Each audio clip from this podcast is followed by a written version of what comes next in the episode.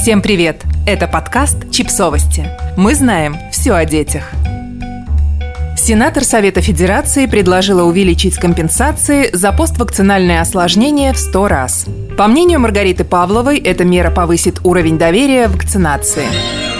Сенатор от Челябинской области Маргарита Павлова предложила Совету Федерации и Госдуме увеличить компенсации в случае поствакцинальных осложнений в 100 раз.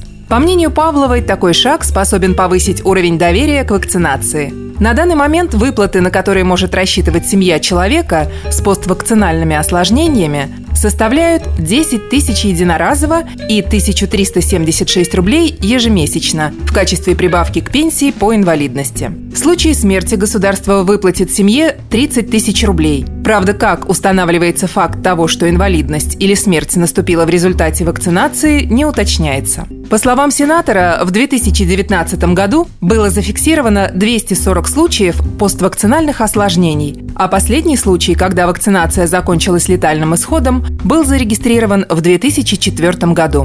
Павлова отметила, что поскольку массовая вакцинация является частью государственной политики страны, то и ответственность за нее должно нести государство.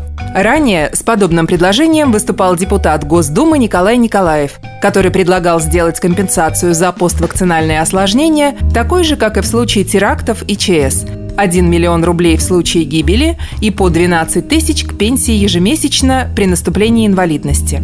Будет ли российское правительство менять размер выплат, пока неизвестно. А мы напоминаем вам, что потенциальная польза вакцинации в десятки раз превосходит возможные риски. Подписывайтесь на подкаст, ставьте лайки и оставляйте комментарии. Ссылки на источники в описании к подкасту. До встречи!